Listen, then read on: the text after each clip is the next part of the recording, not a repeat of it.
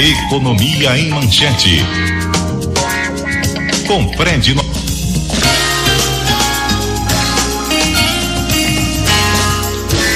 Grande Fred Novaes, um dia depois do dia D da reunião do CAIS, que frustra a indústria mais uma vez. Essa foi a manchete do Jornal do Comércio.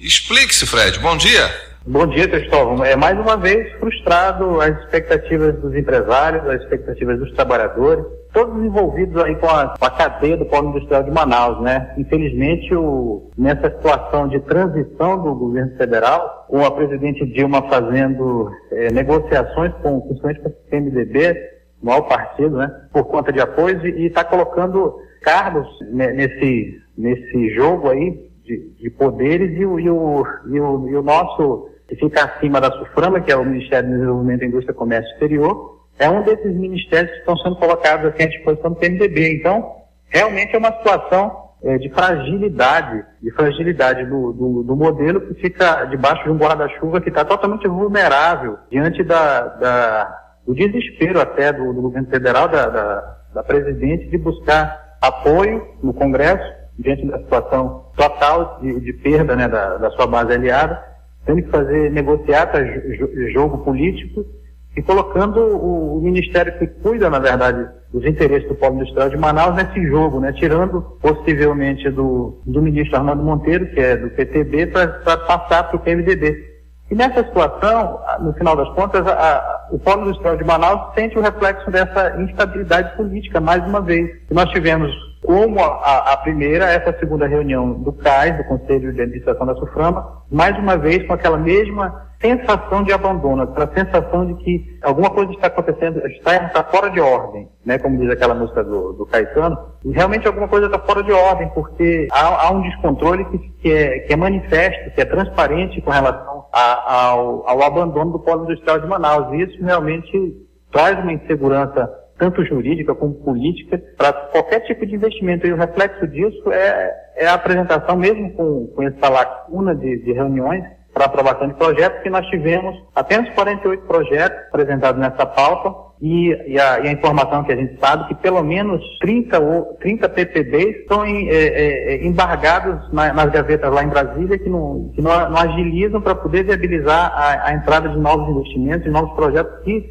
apesar da crise, há uma expectativa deles serem eh, incluídos na, nas pautas de votação do CAS. Então, realmente, eh, como a gente tinha conversado, esse dia D, ele se caracterizou por, por, por, aquela visão pessimista de que todos tinham, de que fosse realmente manter aquela sensação de, de abandono, a sensação de que eh, ninguém está trabalhando para ajudar o desenvolvimento do Polo Industrial de Manaus e, ao contrário disso, é uma postura totalmente de descaso, uma postura que joga realmente contra a, a, o maior modelo de desenvolvimento que nós temos regional, que é, que é, que é a Zona Franca de Manaus, o Polo Industrial de Manaus. Pois é, Fred. E, e, um, e um grande número de empregos diretos e indiretos. Se a gente for fazer um levantamento dos empregos indiretos, que são relacionados a, a, ao polo industrial de Manaus, eles não são apenas aqueles cento e poucos mil, são, muito mais. A, a ser muito mais, exatamente. Uhum. Então, é realmente uma situação complicada. Pois é, Fred. É, apesar dos projetos aprovados, o Polo mostra que tem uma sobrevida e que tem vigor e tem tudo mais, mesmo a despeito de todo esse ambiente contrário Imagina se o ambiente fosse favorável, hein, Fred? Exato, a gente teria uh, oportunidade, principalmente agora com o dólar batendo quatro uhum, reais, uh, uhum. de, de você viabilizar as exportações, está um, tá um caminho aberto, né? está interessante esse mercado. Você teria como, como é preparar a, a, nossa expertise que nós temos industrial aqui para mudar um pouco o foco, já que o mercado interno a gente é, verifica aquela situação do uh, uh, endividamento da população, enfim, o, a, a, expectativa do consumidor sempre baixando cada vez mais, a Isso. gente tem que buscar o um mercado exportador, principalmente agora com a economia americana já tendo aquele, aquela recuperação, a gente vê dia a dia, então é, claro. é, a, a saída é um caminho exportador para o polo industrial de Manaus. É isso, Fred. É, a edição está aí nas bancas, né? A gente vai Exatamente. continuar repercutindo isso. Tem a questão do dólar também, que a gente está procurando saber aí quais as consequências, quais os prejuízos e oportunidades. E aí a gente vai continuando batendo a nossa bola aqui todos os dias. Muito obrigado, grande dia, bom trabalho para você, Fred.